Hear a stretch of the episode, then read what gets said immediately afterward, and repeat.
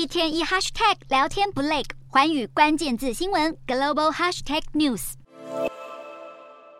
新加坡拥有严厉的司法制度，包括对于毒品相关罪行的死刑判决，长期引起人权团体抨击。即便如此，新加坡当局仍将在二十八号，也就是二十年来首次将一名女性嫌犯判处死刑。迪加马尼因为被判决走私毒品，将成为自二零零四年美法师严美芳因贩毒被处死以来首位被处决的女性。只不过在二十六号，已经有一名男性毒贩遭到处刑。新加坡因疫情曾暂停执行死刑两年，但已经在二零二二年三月恢复，至今已有十四人被判死，其中包括引起国际强烈抨击的马来西亚男子纳加德兰，他因持有一公斤大麻遭关押数年，并被判处死刑，但纳加德兰被认定为智能障碍，因此引起国际议论纷纷。